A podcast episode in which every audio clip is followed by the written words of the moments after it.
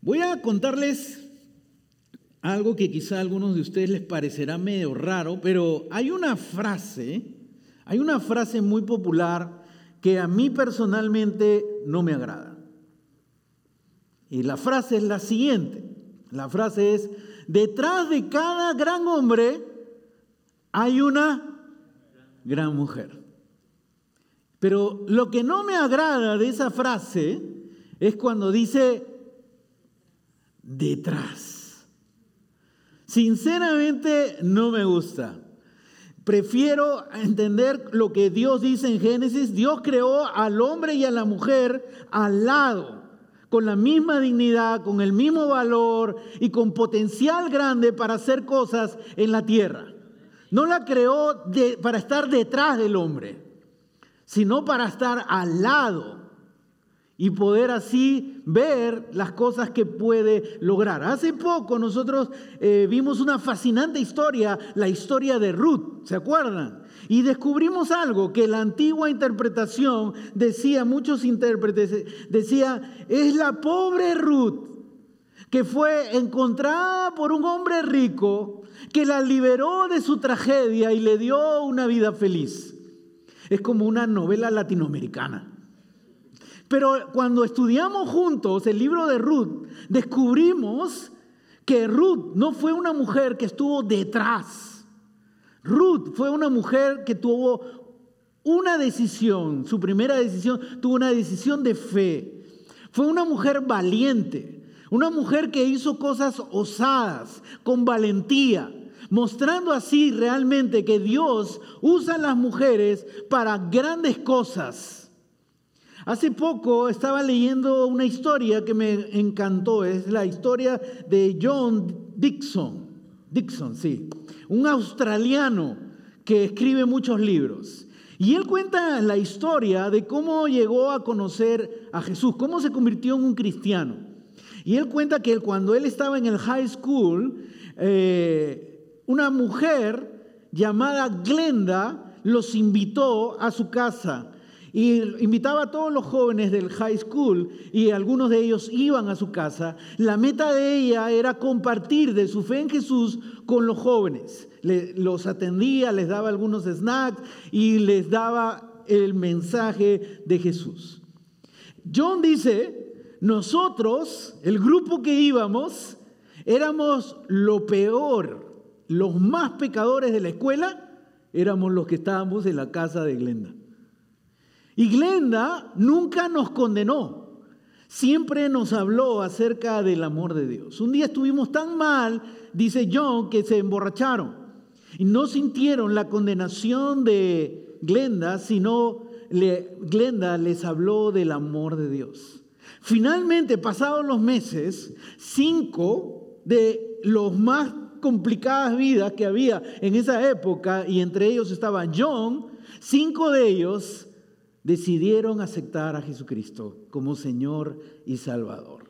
El día de hoy John Dixon ya es un hombre casado, es un autor muy conocido, ha escrito 15 libros, es un conferencista, es un erudito bíblico, pero ¿quién impactó la vida de John Dixon? Una mujer llamada Glenda. Glenda fue usada por Dios de una manera grande que produjo, impactó en la vida de este joven John, que al final este hombre ha traído un gran aporte a la vida de la iglesia.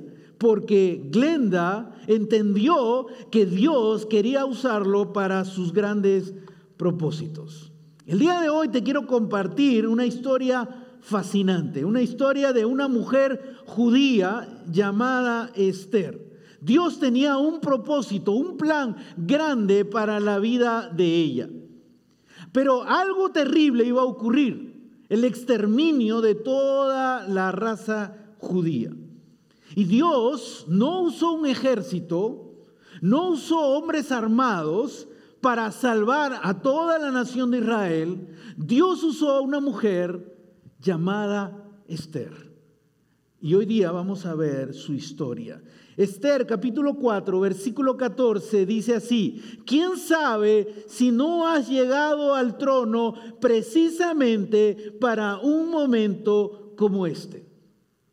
Alguien le está diciendo a Esther, tú tienes, tú estás aquí porque Dios tiene un propósito grande para tu vida. Dios tiene un plan grande para tu vida. Ahora estamos hablando de Esther, el libro de Esther. En el libro de Esther vas a encontrar cuatro personajes claves. Ya uno, ya lo sabes. ¿Cuál es el personaje clave de Esther? Esther. Muy bien, algunos están despiertos. El siguiente personaje clave es el primo de Esther que se llama Mardoqueo. Y es interesante que tienes que entender tanto Esther como Mardoqueo eran judíos. Ese es algo importante que no debes olvidar. Otro personaje importante en esta historia es el rey Asuero o rey Jerjes, el rey de Persia. Y otro personaje importante es Amán, un hombre que estaba en alto honor por el rey Amán, por el rey Asuero, perdón, Amán. Entonces ahí tenemos a los cuarto, cuatro personajes importantes que van a ser narrados en este libro de Esther.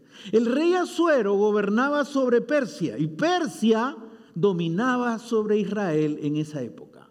los judíos estaban en Persia y vivían dominados por ellos. El rey Asuero era un hombre muy poderoso y tenía una reina muy hermosa llamada la reina Basti.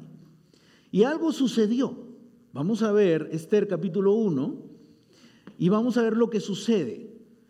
Mira lo que sucede. Al séptimo día, el rey había preparado un banquete. ¿Y qué va a suceder al séptimo día? Como a causa del vino, siete días bebiendo, yo creo que ya el rey ya estaba pasado de copa, ¿no? El rey Azuero estaba muy alegre les ordenó a los siete eunucos que le servían, ahora vamos a ver los nombres de estos eunucos, Meumán, Vistá, Jarboná, Victá, Abactá, Setar y Carcas. Nunca le pongas esos nombres a tus hijos, por favor. ¿Qué les ordena el rey a estos siete eunucos que le servían a él? Mira lo que les ordena.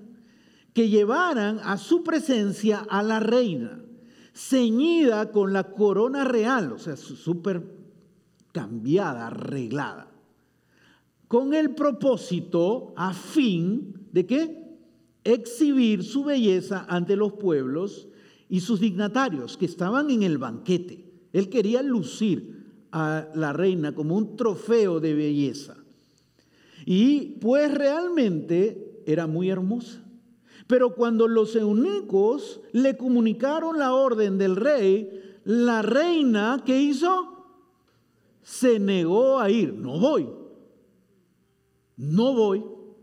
Esto, ¿qué produjo? ¿Qué consecuencias trajo? Esto contrarió mucho al rey y el rey se enfureció. El rey quería traer a la reina con siete eunucos. Probablemente en esa época los dignatarios eran levantados y eran cargados y llevados ah, de esa manera por los esclavos. Probablemente lo que quería el rey era una entrada impresionante. Que entre su reina bella, pues de una manera que impacte a todos y que por eso estaba enviando siete eunucos para levantarla y así entre de una manera impactante, como un trofeo de belleza. Pero la reina hizo algo que el rey no se imaginó que iba a decir. Ella se negó a ir. Y en ese momento el rey entra en enojo, en furia y conversa, conversa con sus sabios, con la gente que estaba a su alrededor. ¿Qué es lo que debe hacer? Porque la reina se ha negado a lo que el rey está pidiendo. Así que los sabios le dijeron, uno de ellos le dice, hay que destituirla, destitúyela como reina, sácala del reinado, que ya no sea más tu reina, y busca a otra mujer para que sea tu reina. Además, si tú permites eso, ella va a ser el mal ejemplo en todo Persia. Todos los hombres van a tener problemas porque tu reina da ejemplo de que hay que desobedecer a los hombres. Parece que este medio machista era este sabio, ¿no? Y le estaba aconsejando de esta manera.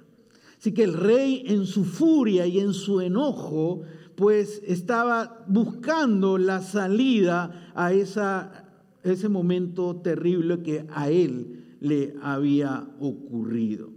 Y pasado un tiempo, cuando ya su enojo se va, Veamos qué es lo que hace en, Esther capítulo 2. Dice, al rey, ya después de un tiempo, él ya había destituido a la reina Basti y ahora está en búsqueda de la nueva reina. Dice, al rey le gustó Esther más que todas las demás mujeres y ella se ganó su aprobación y simpatía más que todas las otras vírgenes. Así que él la ciñó la corona real y la proclamó reina en lugar de Basti.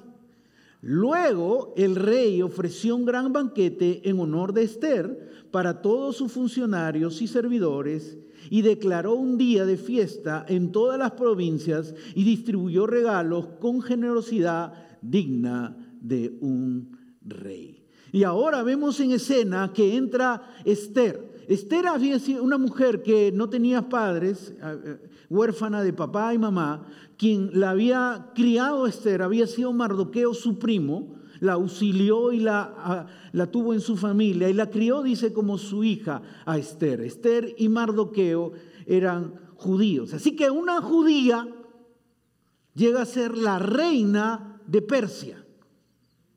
Llega a ser la reina de Persia. Y Persia era quien tenía dominio sobre el pueblo judío. Tan fue su impacto que el mismo día que ve a Esther, la proclama reina y hace una, un banquete en honor de Esther. Y empieza a ocurrir algo que Esther nunca había pensado ni lo había soñado. Nunca Esther se había imaginado que ella, una niña huérfana, judía, podía llegar a ser la reina de Persia. Nunca. Pero Dios estaba detrás de todo eso para hacer sus propósitos. Para que Esther un día se dé cuenta por qué Dios estaba permitiendo que ella llegue a ese puesto y a ese momento. Y este era su tiempo. Este era su tiempo para que Esther descubra el plan que Dios tenía para ella. Pero aún Esther no se daba cuenta de lo que Dios quería hacer a través de la vida de Esther. Ahora, a todos nosotros nos gusta escuchar que queremos hacer grandes cosas en la vida y que no se presenten obstáculos. A nadie de los que está acá le gustan los obstáculos, pero son parte de la vida. Los enemigos son parte de la vida. Y muchos quisiéramos ver los grandes triunfos con Dios sin enfrentar enemigos en la vida. El rey Asuero tenía como oficial principal a Amán. Él era el segundo en el reino. Y él hizo una exigencia. Todo hombre en el reino tiene que arrodillarse y postrarse ante Amán. Todo, toda persona. Así que veamos lo que pasó. El siguiente pasaje, por favor. Cuando Amán se dio cuenta de que Mardoqueo, ¿qué hacía Mardoqueo? No se arrodillaba ante él, ni le rendía homenaje. Ahora, ¿qué pasa con, Amán? Se enfureció. Porque él probablemente estaba disfrutando, viendo cómo los hombres y las mujeres se arrodillaban ante él en el reinado. Y de repente hay alguien que no se está arrodillando ante él.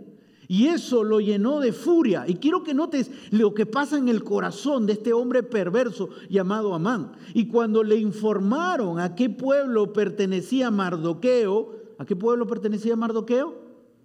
Judío. ¿A qué pueblo pertenecía Mardoqueo? Desechó la idea de matarlo solo a él. Ya tenía una idea. Este hombre va a morir. Pero dice, después de enterarse de qué pueblo es él, ah, después de enterarse que tú eres venezolano, que tú eres mexicano, que tú eres peruano, ahora lo entiendes, buscó la manera de qué? Exterminar a todo el pueblo de Mardoqueo. No solamente voy a eliminar a Mardoqueo, su enojo y su furia era tanto, voy a eliminar a todo el pueblo judío que está en Persia. Mira el terrible plan, es decir, a los judíos que vivían por todo el reino, el reino de Asuero. Qué terrible plan, malévolo, perverso de Amán porque un hombre no se arrodilló de él, no solamente lo va a matar a él, va a matar a todos sus compatriotas. Es como decir, vamos a matar a todos los mexicanos en Estados Unidos. Vamos a matar a todos los venezolanos en Estados Unidos. Muy tranquilo, ¿no? Eso, al decirlo nomás, suena como algo absurdo pero ha sucedido en la historia de la humanidad. En la historia de la humanidad hubo un hombre perverso que buscó eliminar al pueblo judío. Y estamos hablando de Hitler. Y su perversidad y su maldad fue tanto que eliminó a 6 millones de judíos de forma terrible y horrible. Y ha quedado en la historia ese hecho horroroso, ese asesinato contra niños, mujeres y hombres eso era lo que Amán quería. Eliminar a toda una nación porque alguien no se arrodilló ante él. Eso muestra el carácter perverso de Amán que tenía un corazón perverso y terrible que tenía Amán. Miremos lo que sigue sucediendo. 3, versículo 10. Amán hijo de Amedata, descendiente de Agad. ¿Y cómo queda registrado Amán en la Biblia? Así queda registrado. Él es el enemigo de los judíos. Por lo tanto, es enemigo de Esther. No solamente es enemigo de Mardoqueo, es enemigo de Esther y es enemigo de todos los judíos.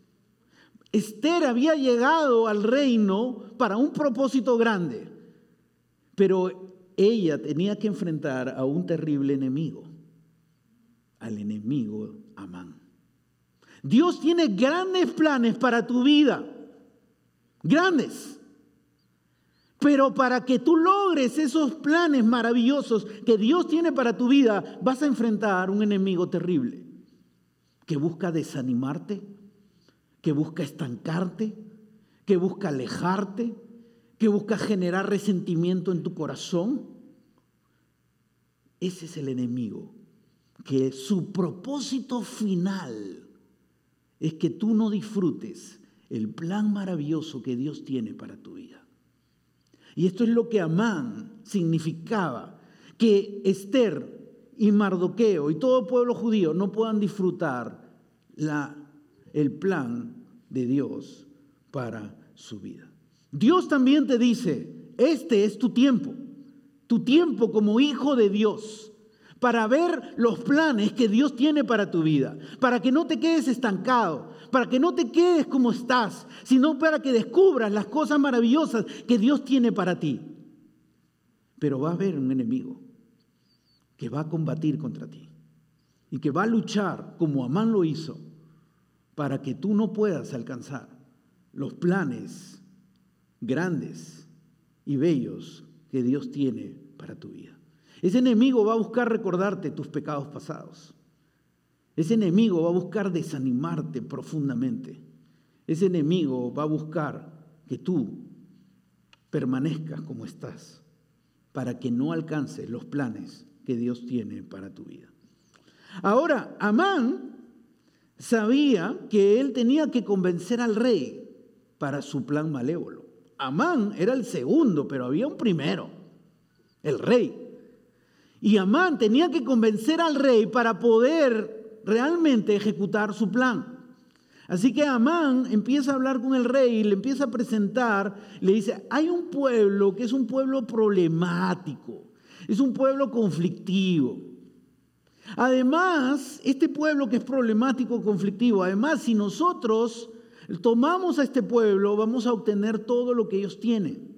Dice un comentarista que aproximadamente podían obtener 7 millones 200 mil dólares sin hablar de las tierras y de los bienes. Y cuando el rey Amán escucha esto, se le abren los ojos y dice, oh, por supuesto, vamos a hacerlo. Vamos a eliminar a todo el pueblo judío. Y empiezan a hacer cartas terribles. Miremos Esther capítulo 3, versículo 13. Dice, luego se enviaron los documentos por medio de los mensajeros a todas las provincias del rey con la orden de qué? ¿Cuál es la orden? Exterminar, matar y aniquilar a todos los judíos, jóvenes, ancianos, mujeres y niños. Qué terrible carta. Estos documentos son cartas, cartas de reales que no pueden ser convalidados, no pueden ser anulados, perdón.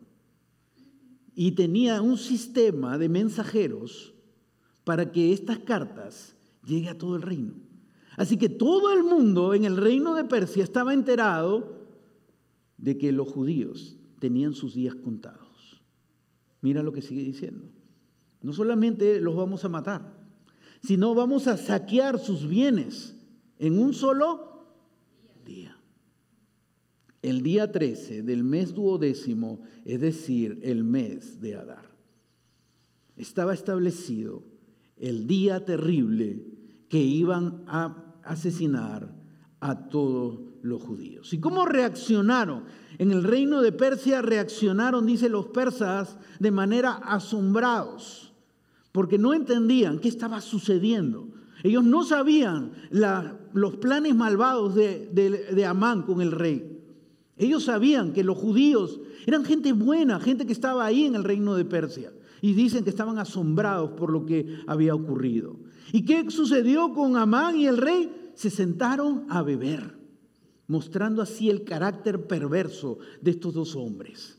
Se sentaron a disfrutar de su edicto. Vamos a matar a todo un pueblo. Y se sentaron a disfrutar de lo que estaban haciendo. Y el pueblo judío estaba en un día de lamento terrible por lo que se venía contra ellos. Los judíos se llenaron de miedo, se llenaron de temor. Se olvidaron cómo Dios los había cuidado a lo largo de la historia. Se olvidaron cómo Dios había sido fieles con ellos, cómo Dios había abierto el mar, cómo Dios los había guardado en el desierto, cómo Dios había provisto sus necesidades. Todo el poder de Dios cuidándolo a lo largo de la historia del pueblo judío, ellos se olvidaron y empezaron a llenarse de miedo, de temor, de pánico frente a este terrible terrible acción que estaba haciendo Amán contra el pueblo judío. Empezaron a sentirse derrotados, sentir que sus vidas estaban contadas. Y eso mismo pasa con nosotros. Nos convertimos en hijos de Dios y empezamos a descubrir que tenemos un Dios que provee, que tenemos un Dios que nos cuida, que tenemos un Dios que actúa en nuestras vidas. Pero cuando se aparecen los enemigos en nuestra vida, cuando se aparecen los problemas, nos desanimamos, nos estancamos, nos llenamos de temor. Nos olvidamos que somos hijos de Dios. Eres hijo del rey. Eres hija del rey. De un Dios que es dueño del cielo y de la tierra de un Dios que te protege, de un Dios que ha prometido estar contigo hasta el último día de tu vida aquí en la tierra. Y empezamos a dejar que el temor se llene de nuestro corazón. Y empezamos a creer que nosotros no veremos los planes maravillosos de Dios en nuestra vida y nos conformamos a la vida cristiana que llevamos. Y, y eso es lo que el enemigo quiere robarte. Quiere robarte el que tú puedas seguir avanzando en las cosas maravillosas que Dios tiene para tu vida. Mira, Mardoqueo se entera de esta terrible noticia 4.1. Cuando Mardoqueo se enteró de todo lo que se había hecho, ¿qué hizo Mardoqueo? se rasgó las vestiduras, se vistió de luto, se cubrió de ceniza y salió por la ciudad dando gritos de amargura. Esta era una forma de la cultura judía, de cómo expresaban un dolor interno y se mostraba de manera externa. De esta manera era parte cultural. Y él se rasgaba las vestiduras, se vistió con luto, se cubrió de ceniza y hasta gritos de amargura dio en medio de la gente, sin importar los que estaban alrededor de ellos porque estaba expresando el dolor profundo que había en el corazón de Mardoqueo por lo que estaba ocurriendo en ese momento. No seguía la, costumbre latina, ¿no? que dicen algunos, los hombres no lloran. Mardoqueo sí daba hasta gritos de amargura. Y cuando Esther se entera de lo que pasa, de lo que ocurre, Esther le envía ropa nueva a Mardoqueo porque lo ve así, en una situación de calamidad. Entonces va a GCPN, a Rose, y compra ropa y se lo manda. Sin entender lo que estaba ocurriendo. Sin entender la amenaza terrible que no solamente estaba sobre Mardoqueo, que no solamente estaba sobre el pueblo judío, sino que Esther era qué? Judía. Así que la amenaza también era para ella. Y ella todavía no estaba entendiendo lo que estaba ocurriendo. Y Mardoqueo reacciona y mira lo que sucede, versículo 7. Mardoqueo le contó todo lo que le había sucedido, mencionándole incluso la cantidad exacta de dinero que Amán había prometido pagar al tesoro real por la aniquilación de los judíos. Así que Mardoqueo le cuenta a Esther lo que está ocurriendo y lo que también le va a ocurrir a ella porque ella también es judía. El plan malévolo de un hombre para poder eliminar a todo el pueblo judío. Mira lo que sigue pasando, el versículo 8. También le dio una copia del texto.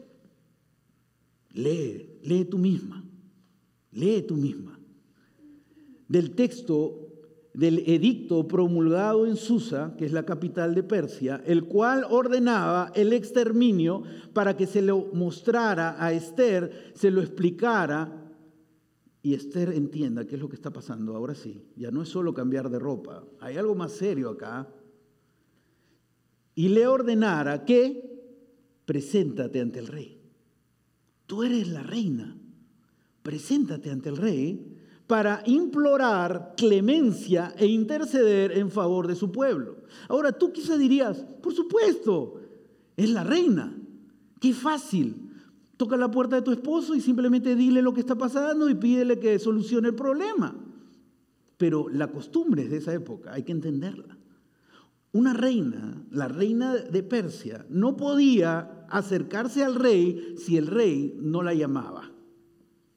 Si ella se atrevía a hacer eso, el rey podía ordenar su ejecución en el acto. No estoy diciendo que eso era correcto, eso eran costumbres terribles, pero eso era la amenaza que tenía Esther. Así que cuando Mardoqueo le dice, preséntate ante el rey, tú dirías, ah, qué fácil, preséntate nomás, toca la puerta y no, no es así de fácil. Había una implicancia muy seria. Si ella se presentaba ante el rey y el rey estaba en genio ese día, el rey no, el rey mandaba matarla en un solo acto. Era cosa de arriesgar su vida. Así que Mardoqueo le hace ese pedido especial que tiene grandes implicancias. Si Esther le dice, no puedo hacerlo, porque el rey no me ha llamado, y si yo me presento, el rey me puede mandar a matar. Entonces Mardoqueo habla con ella y le explica, yo creo que Dios te ha puesto en este lugar para hacer un propósito grande porque tú misma eres judía. Y empieza a explicarle, Dios tiene planes para, para que a través de ti se salve toda una nación, que es la nación judía. Y, deja de, de asustarte ante los enemigos. Deja de creer en los enemigos y empieza a creer en los planes que Dios tiene para tu vida. Dios en pocas palabras le estaba diciendo, este es tu tiempo, Esther. Voy a hacer algo grande a través de ti. Es tu tiempo donde vas a ver lo que voy a hacer a través de tu vida. Y eso es lo que Dios también quiere hacer a través de tu vida. Pero Mardoqueo sigue hablando con Esther. Mira, versículo 4:14. Si ahora te quedas absolutamente callada, si decides callarte, de otra parte vendrá el alivio y la liberación para los judíos, pero tú y la familia de tu padre perecerán. Mardoqueo la crió como hija a Esther. Mardoqueo entiende lo que está ocurriendo en ese momento y le está explicando. Mardoqueo no pone su fe en Esther porque le dice, si tú no quieres intervenir, vendrá de otra parte. Dios nos va a salvar y va a usar otra forma para rescatarnos. Dios quiere usarte para hacer cosas grandes a través de tu vida. Pero si tú decides no hacerlo, Dios lo hará de todas maneras y usará a otras personas. Pero tú te perderás el ver el plan grande que Dios quiere hacer a través de tu vida. Dios quiere hacer algo grande a través de tu vida. Es como cuando Jesús le dijo a sus discípulos, miremos el siguiente pasaje. Pon el siguiente pasaje, por favor. Pero él respondió, les aseguro que si ellos se callan, gritarán las piedras. Si ellos se callan, si los discípulos no comparten de las buenas nuevas, yo haré que las piedras hablen. O sea, Dios va a usar sus propósitos a ti y si tú no permites ser usado, Dios usará otras formas para hacer sus planes en el mundo. Pero el que pierde somos nosotros, por no dejarnos usar por Dios. Y Mardoqueo le dice a Esther, mira 4.14, ¿quién sabe si no has llegado al trono, no para disfrutar del reinado de Persia? No has llegado para entrar y ver el templo, qué lindo el templo, qué buena la comida, qué buena la atención, Qué buenas las cosas que yo tengo ahora como reina de Persia. Tú has llegado para un propósito más grande. Dios te ha puesto en este lugar para algo mayor. ¿Y cuál es eso? Para un momento como este. Este es un momento decisivo y es el momento que Dios quiere usarte para un plan maravilloso, para un plan grande, para preservar a su pueblo. Dios te ha puesto en el lugar que estás porque Dios tiene un propósito grande para su vida, para tu vida. Dios te ha puesto aquí en Ventrina Español porque Dios tiene un propósito grande para tu vida, para ser usado aquí en la iglesia. Dios te ha puesto en el trabajo que tú estás para un propósito grande. No es solo para trabajar, sino Dios tiene un propósito grande para tu vida. Y ahora puedo decir, este es tu tiempo. despierta y quiero que abras los ojos y entiendas algo. Así como Mardoqueo ayudó a que Esther entendiera algo, al final, gracias a Mardoqueo, Esther entiende, este es mi tiempo. Dios me ha puesto acá para unos planes grandes. Este es tu tiempo. Dios te ha puesto en la vida donde tú estás, en la familia que tú estás, en la iglesia que tú estás, en el trabajo que tú estás, para propósitos grandes. Y Dios quiere usarte para esos propósitos grandes, aunque enfrentarás enemigos, aunque enfrentarás luchas, Dios estará contigo para que puedas ejecutar esos propósitos grandes. Mira, mira cómo termina la historia. Esther capítulo 5, versículo 1. Al tercer día, Esther se puso sus vestiduras reales. Yo creo que primero se miró al espejo y dijo, creo en Dios. Y fue a pararse en el patio interior del palacio frente a la sala del rey. Ella sabía que si iba al del rey, el rey podía decir así o podía decir así. Frente a la sala del rey, el rey estaba sentado allí en su trono real frente a la puerta de entrada. ¿Qué hizo Esther? Tuvo que creer y dar un paso.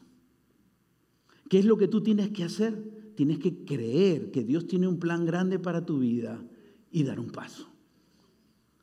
Caminar. Eso es lo que hizo Esther. Caminó y fue para ejecutar el plan que Dios tenía para su vida, de usarla para salvar a toda una nación. Todos nosotros tenemos una misión importante aquí en la tierra, todos. Dios quiere usar tu vida para propósitos grandes, para propósitos maravillosos. Pero enfrentarás enemigos, esos enemigos que están desanimándote, están diciendo confórmate con la vida que tienes, porque el enemigo quiere robarte el plan que Dios tiene para tu vida. Miremos Esther 7, versículos 2 y 3. El rey le preguntó otra vez, dime qué deseas, reina Esther, y te lo concederé. ¿Cuál es tu petición? Aún cuando fuera la mitad del reino, te lo concedería. Esther respondió, si me he ganado el favor de su majestad y si le parece bien, mi deseo, y acaba de frente, es que me conceda la vida. Me conceda la vida, está diciendo la reina. Y mi petición es que se compadezca, no solamente está pidiendo por ella, sino está pidiendo por quién? Por todo el pueblo judío. Ella entendió, no solamente Dios quiere usarme para que yo logre algo grande, sino Dios quiere que yo bendiga y cuide, a, través de mí va a cuidar y va a proteger a todo el pueblo. Y Esther estaba viendo la mano de Dios porque el rey le dice, ¿qué quieres? Y yo te lo voy a, conceder. El terrible Amán había hecho algo. Había construido una horca muy grande porque él odiaba a Mardoqueo. Él quería desaparecer a todos los judíos, pero al, número uno que tenía en su lista, Mardoqueo. Así que yo me imagino que este hombre soñaba que Mardoqueo estaba ahorcado ahí.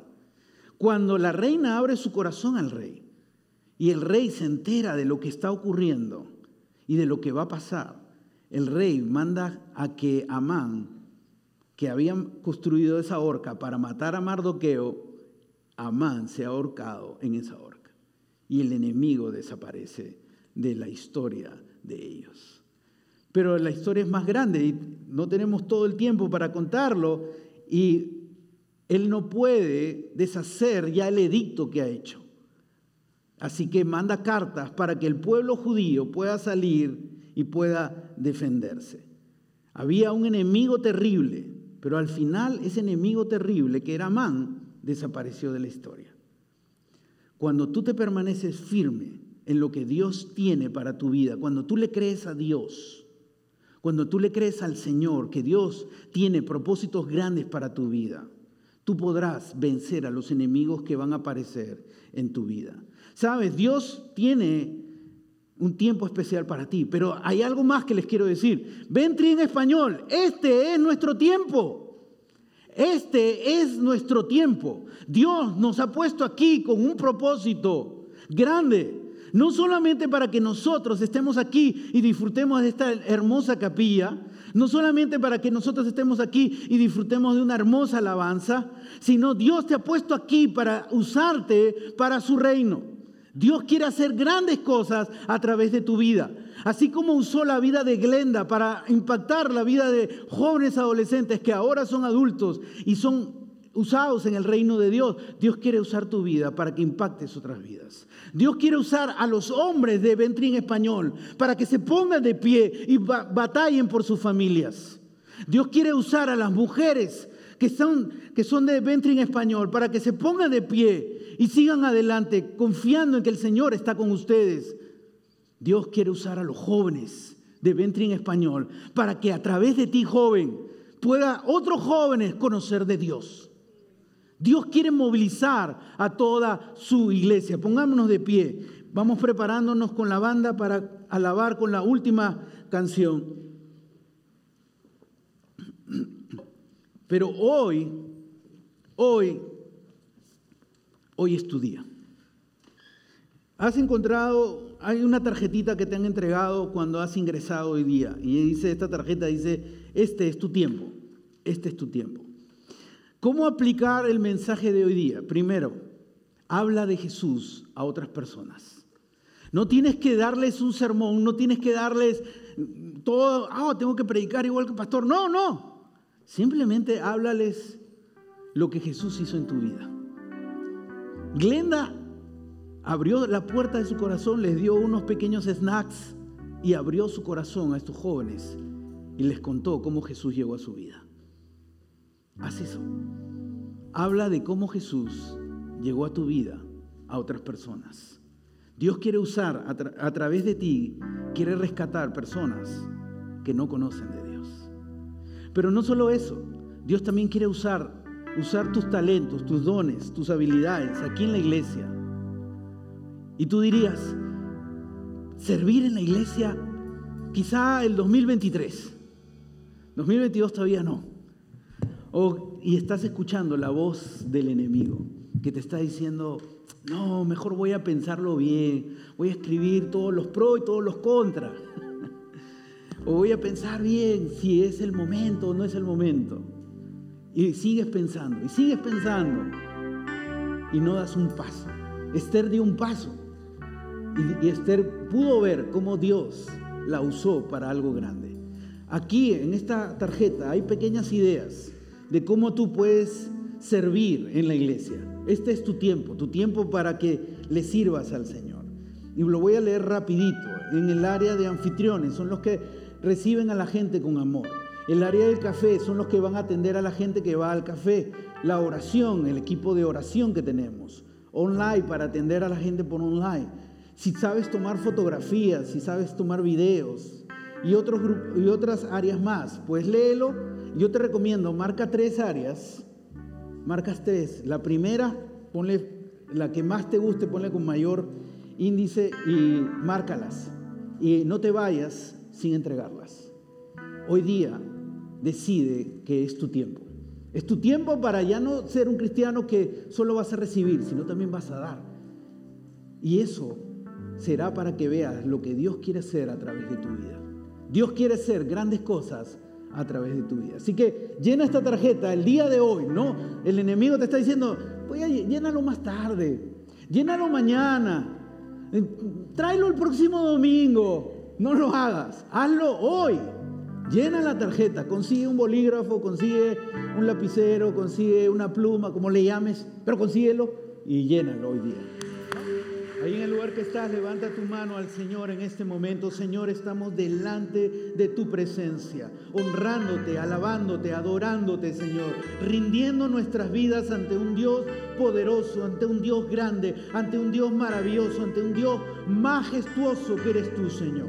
Hoy, Padre, hemos leído esta historia maravillosa de lo que hiciste a través de una jovencita llamada Esther y cómo a través de ella salvaste a toda una nación, a todo un pueblo, Padre. Cuando ella creyó, este es su tiempo, este es su momento para ver lo que tú vas a hacer a través de ella. También hoy, Señor, aquí estamos, hoy, para creer que este es nuestro tiempo este es nuestro momento. No hay que esperar más. Hoy, hoy es nuestro tiempo, Señor, para creer que tú vas a hacer tus planes maravillosos a través de nuestras vidas.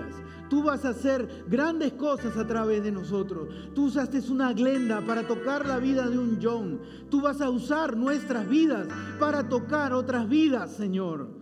Y también, Padre, tú nos has puesto en esta iglesia, en Ventri en español, para ser sal y luz en medio de este lugar, Padre Santo. Y tú quieres que nos levantemos y que podamos servirte, podamos decir, vamos a ser parte, sirviéndote en alguna área de la iglesia y haciéndolo con fidelidad, con entrega, con compromiso, porque te vamos a servir a ti, Señor, al Rey de Reyes, al Señor de Señores, que eres tú, Padre Santo. Padre, gracias por darnos este día y gracias por mostrarnos que tú quieres usarnos, que tú tienes planes grandes para nosotros, que cada joven que ha venido hoy aquí no se vaya sin recibir este mensaje que tú les has querido dar hoy. Hoy los jóvenes luchan por no entender sus propósitos aquí en la tierra. Hoy oro en el nombre de Jesús por cada joven que está acá, por cada joven que está conectado por online, para que entienda que tú tienes planes grandes para ellos, planes maravillosos y hermosos. Hoy oro por cada mujer que está aquí. Tú conoces sus luchas, sus batallas, sus tristezas, sus decepciones. Y cómo el enemigo ha usado eso para hacerles creer que ellas van a estar lejos de ver planes maravillosos en sus vidas. Esa es una mentira del enemigo. Y hoy te tienen que creer a ti, Señor. Creer que tú tienes planes grandes para ellas para cada una de las mujeres que están aquí hoy.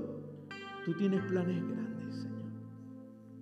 Hoy oro en el nombre de Jesús por cada hombre que está aquí. Hombres que a veces no entienden que tú quieres usarlos para tu reino. A veces nos enfocamos solo en cosas de este mundo y no entendemos las cosas eternas. Habla a los hombres hoy. Que sean los hombres de Dios, hombres tuyos, para que vivamos tus propósitos en nuestras vidas. Obra en cada persona que ha venido hoy aquí, Señor. Que nadie salga de aquí sin creer en, tus planes maravillosos. Que dejen de creerle al enemigo y que hoy te crean a ti. Que este es su tiempo, que ya llegó su día para levantarse, para ponerse de pie. Ponerse de pie por su familia, ponerse de pie por sus vidas, ponerse de pie por su iglesia, ponerse de pie por ti. Porque con tu gracia y con tu poder podrán ver las cosas grandes que tú tienes, Señor. Gracias Dios Santo. Te bendecimos, te alabamos en el nombre de Jesús.